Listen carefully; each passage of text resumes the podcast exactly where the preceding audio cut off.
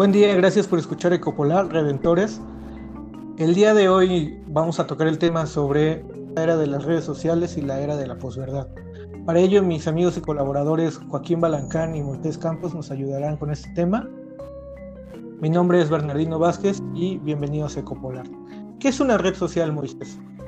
Bueno, eh, una red social es prácticamente eh, cualquier eh, intento que hacemos por relacionarnos con otros. Eh, anteriormente las redes sociales no eran virtuales como las conocemos, eran grupos de personas que se reunían por, una, eh, por algo afín y sobre eso empezaban a construir eh, redes. Ahorita son muy conocidas como comunidades también, pero regularmente el hecho de que las mujeres se juntaran, por ejemplo, a jugar canasta era una red social, el hecho de que los hombres se, se juntaran para ver el fútbol era una red social también. ¿A qué me refiero con una red social que realmente es, o sea, está envuelta en varios agentes. Ciertos agentes tienden a tener un, rol en específico. En este caso hay un líder, un, líder que es el que conecta a las demás personas.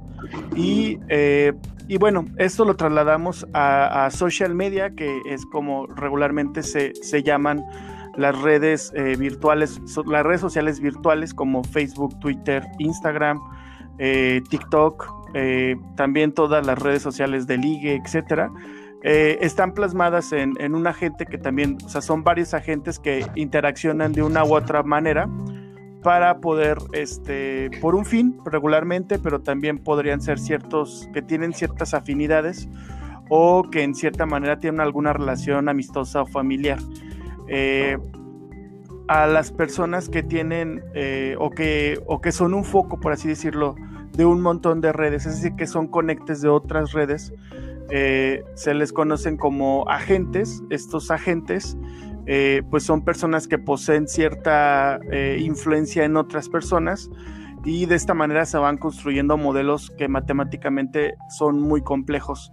las redes también están muy, muy ligadas o se llegan a, a modelar también como funciones cerebrales, en este caso, este, que son totalmente estudiadas por la neurociencia y, eh, y, que tienen también mucha relación como, como interactuamos socialmente, ¿no?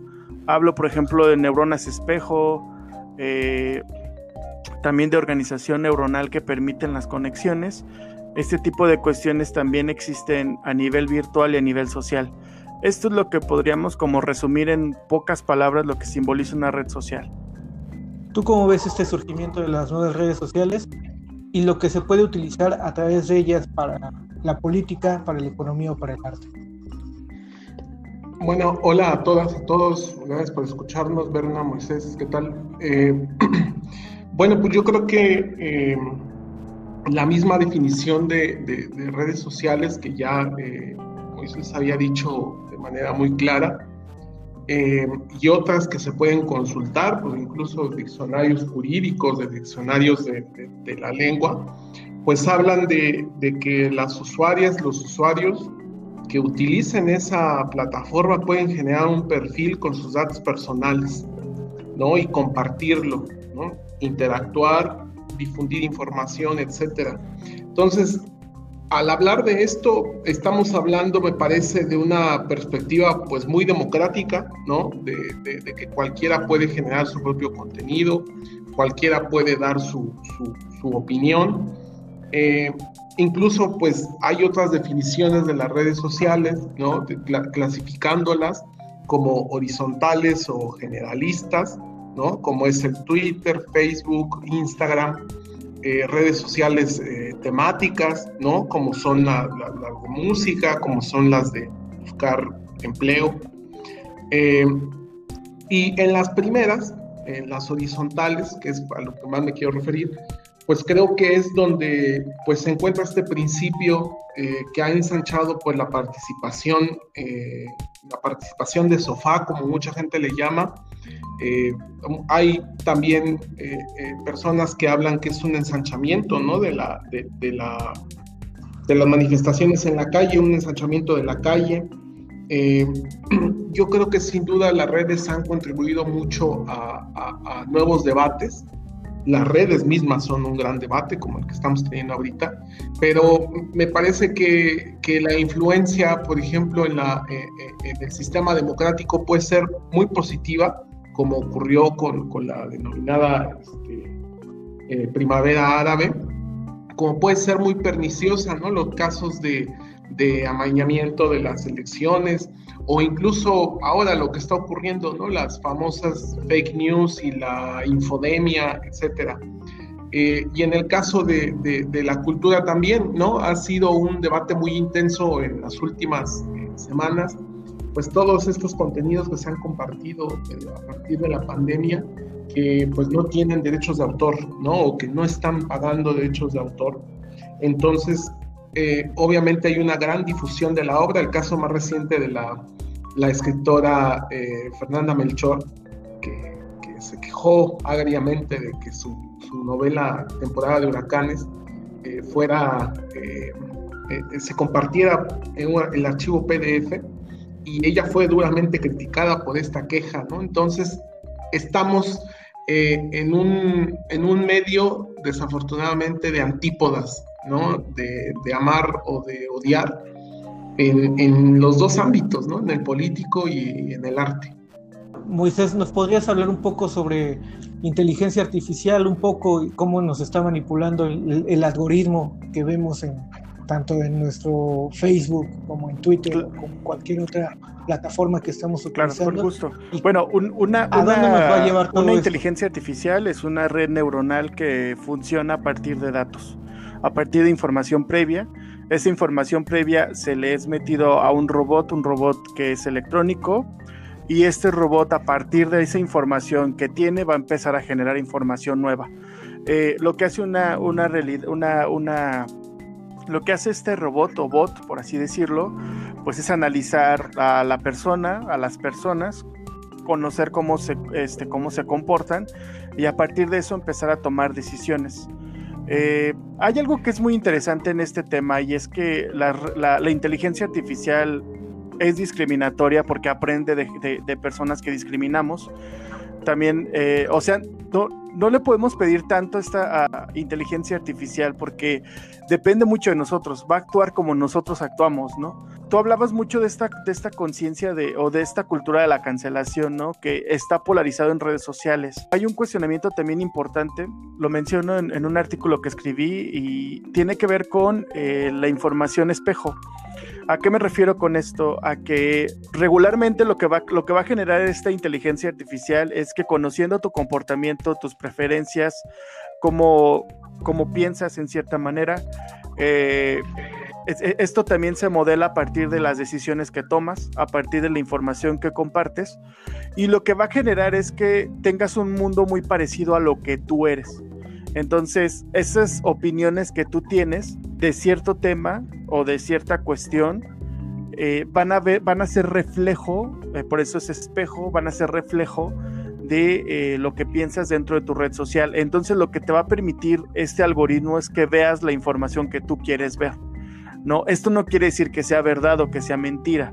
Al final del día, eh, pues, la verdad eh, está dentro de los medios, de las notas que leemos. Lo que vas a ver es cómo, cómo la demás gente piensa igual que tú y, y las cuestiones que son muy contrarias a ti, este algoritmo las va como, no las elimina, pero sí las pone en un lugar donde lo que vas a ver es al final. Entonces, preferentemente te va a poner cosas que tú te gustan, que tú ves que tú opinas positivo sobre ellas y después te va a empezar a mostrar las cuestiones que no ves, ¿no? Y ese es, una, ese es un cuestionamiento de, cómo funcionan las redes. Sin embargo, eh, hay que ser bien cuidadosos también con lo que vemos, pero también con decir que las fake news, el principal eh, medio en donde se distribuyen fake news es el Twitter y es primordialmente porque no hay un control. En redes sociales como Facebook, Twitter y también Instagram, entre otros. no, no, quiero decir que hay un control de noticias, pero lo que sí hay es en cierta manera legitimidad de las noticias, ¿no? Eh, muchas, muchas instituciones que se han, que se han dado cuenta de, este panorama que, que han hecho diferentes actores, tanto políticos como culturales, como de cualquier índole, eh, se han dado como a verificar estas notas, ¿no? Por ejemplo, ahorita con el COVID hay un instituto de periodistas en México que lo que están haciendo es que realmente todos los rumores que se escuchan tengan un, sustento científico y esto permite de que la nota se convierta en una fake news a una nota legítima. Ese es por un lado. Por otro lado, algo que los actores políticos están explorando en este momento, que me parece muy charro y muy tonto porque las redes sociales han cambiado mucho a la elección pasada, y es con la contratación de granjas de bots, que en realidad son personas, o sea, son personas que trabajan hablando en pro de alguien. Entonces, este, son, no, son perfiles que se crean, que te digo, son personas las que están detrás de eso. Cuando pues podrías poner un robot a que te haga este tipo de cuestiones. Ahora, también las redes sociales te permiten que tú pagues publicidad para tener presencia dentro de los usuarios.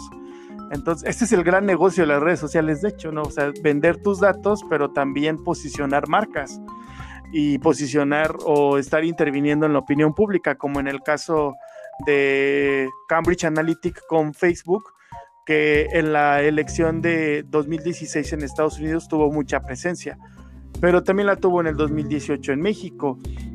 Entonces, este tipo de consideraciones son como importantes de que si hay un incentivo perverso de las redes sociales para influir de una u otra manera en, la, las decisiones que, estamos tomando, pero también en lo que estamos pensando.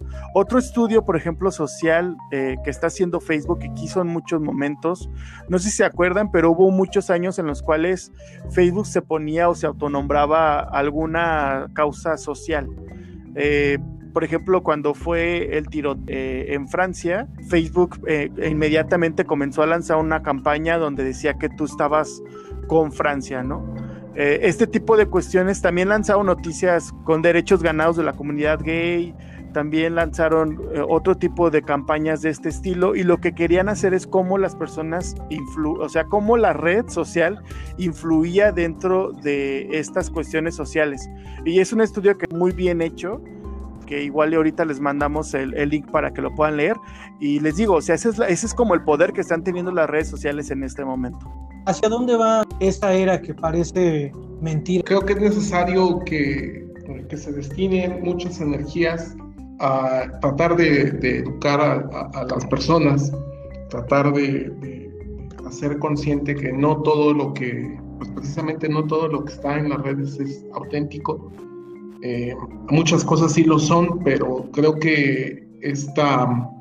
Eh, a ver, yo, yo, yo quiero decir algo. Yo, a mí no me parece mal, por ejemplo, que desde el, atril eh, presidencial se fustigue los medios o estas granjas de votos que pretenden incidir en la opinión pública. Lo que a mí me parece mal, ¿no? Es que pues, el gobierno haga lo mismo, obviamente. Entonces, eh, yo creo que es necesario eh, que exista un espacio de, educación, de formación, en el que las personas puedan aprender a discriminar la información que hay.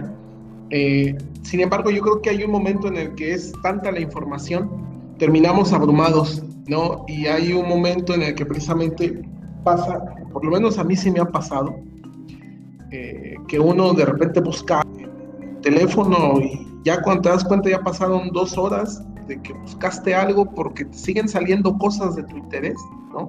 O cosas que tú crees que pueden ser de tu interés. Entonces, eh, a mí me parece que, es necesario entender que, que, las redes son un plano distinto de la realidad.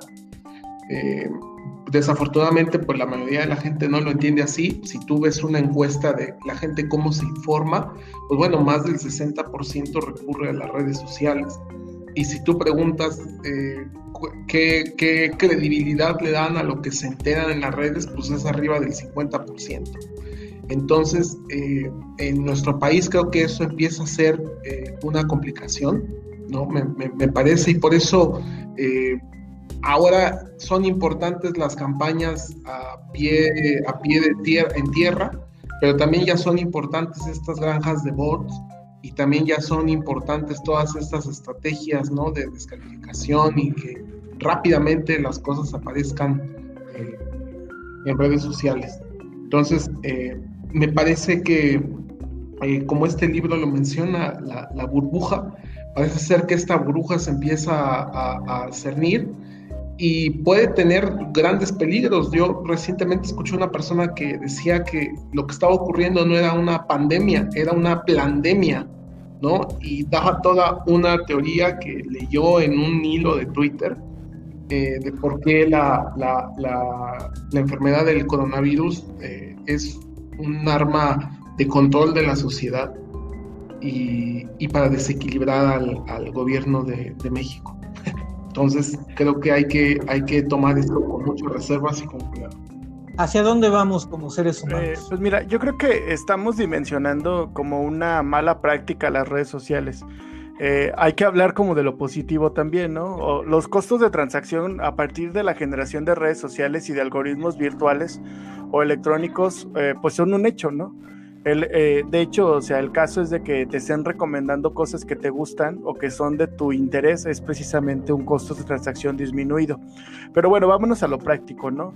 Eh, la ciencia de datos o la big data, que es lo que está ahorita eh, pues acaparando los datos que están en la nube, hay, que, hay que tener dos consideraciones que son importantes. El generar datos y ponerlos en una nube es generar datos. ¿En qué momento, en qué momento son son material de análisis o que son material de, un presunto negocio, pues es naturalmente cuando se procesan esos datos y es a través de Big Data y es a través de procesos estadísticos complejos.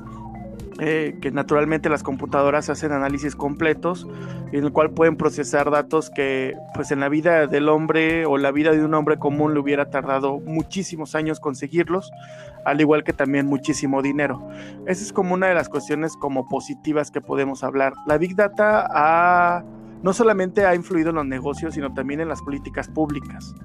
También eh, en el 2012, por ejemplo, eh, estaban haciendo un proyecto en CIMAT de Big Data donde, donde querían hacer un análisis estadístico o querían predecir al próximo presidente de México.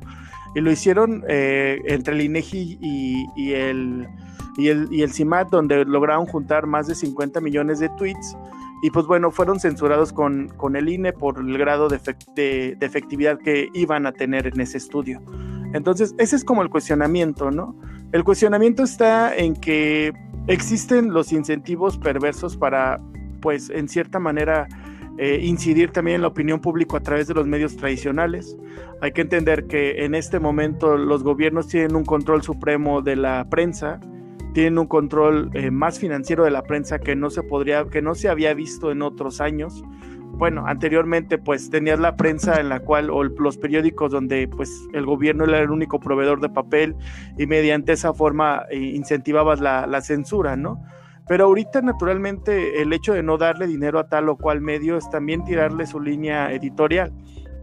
Ahora, algo que es preciso también mencionar es que este, las redes sociales sí nos están cambiando, las redes sociales sí están influyendo en nuestras decisiones naturalmente, porque somos humanos influenciables, pero también las redes sociales o muchas personas han tenido eh, el hecho de también ver eh, eh, y de enfocarse en cuestionamientos que hace, hace muy pocos años no se habían como enterado, ¿no? Esta época de la cancelación también creo que me parece que es un movimiento que tenemos que darle el, derecho de la duda para que pues ver qué está pasando, ¿no?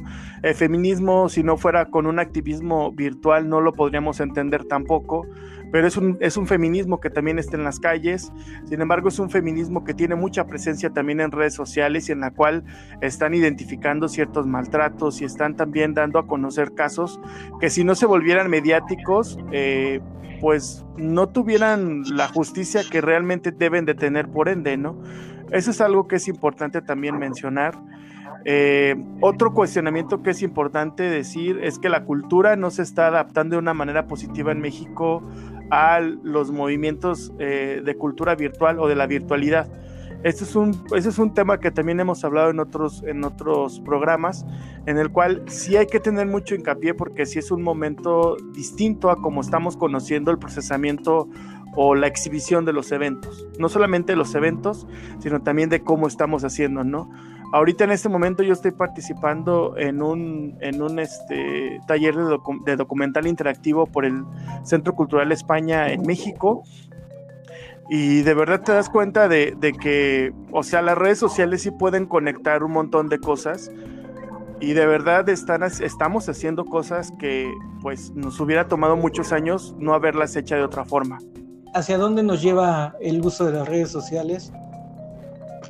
Sí, pues yo creo que, que tú lo has dicho muy bien. Creo que, eh, y bueno, yo, yo inicié diciéndolo, creo que las redes sin duda nos dan eh, la posibilidad de ser creadores del propio contenido, ¿no? Digo, tan solo revisar pues, las cuentas de Instagram que podamos tener o nuestras redes sociales, ¿no? Eh, ahí ya estamos eh, generando un contenido, nosotros compartiendo este podcast. Y creo que, creo que han demostrado su, su potencial, sus, sus, bondades, como, como bien lo dijo eh, Moisés en este momento de la pandemia, que pues fueron que sustituyó esa interacción eh, física, ¿no? Que, que, pues, podemos tener en nuestras oficinas, en nuestras casas, en los bares, en los cafés, etcétera. Eh, y a mí me parece muy, muy venturoso, pues bueno, toda esta... yo participo en una revista electrónica de, compañeros de la universidad y se hizo un experimento eh, con eh, abriendo una convocatoria para eh, textos que se enviaran textos sobre la vivencia de la pandemia y pues bueno el resultado fue una convocatoria muy nutrida pero además mandaron fotografías y cosas así me pareció muy interesante no cómo, cómo vivía cada uno y todos creadores no en ese momento ya sea porque escribían o porque era la primera vez que lo hacían. Entonces creo que por ese lado es, es, muy, muy venturoso. Ya hablaban ustedes de los movimientos eh, organizados.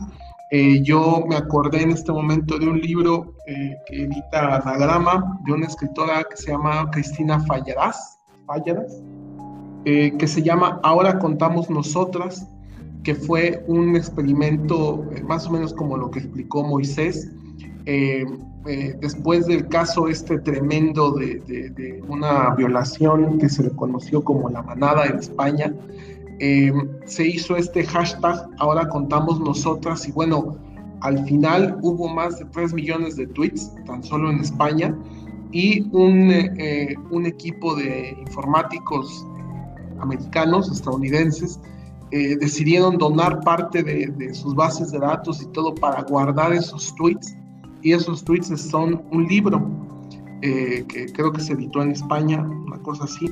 Entonces, creo que ese lado aventuroso y bueno, lo que, lo que tú has dicho pues, de este momento de las clases en línea, me parece eh, muy, muy importante. Y bueno, ese es el lado, el lado positivo, ¿no? El lado eh, tremendo que pueden tener las redes sociales. Cerrar este podcast a los dos la, la pregunta, ¿las redes sociales nos han acercado más o nos han vuelto más solitarios? Yo creo que sí nos hemos vuelto más solitarios. Joaquín. Pues yo, yo, yo contestaría dependiendo de la red, porque yo, yo pensaría eso, porque hay redes que eh, en Instagram, pues siempre es hablar de las actividades o por qué te tomaste esa foto, o no sé. Eh, y en el caso a veces de Facebook o de, Twitter, a veces empiezan siendo monólogos ahí, ¿no? O, dial, perdón, diálogos entre las personas que publican. Entonces, eh, yo pensaría, dependiendo de la red, yo creo que la red más solitaria es eh, YouTube, ¿no? En la que pues únicamente uno está pasivo viendo el contenido, ¿no?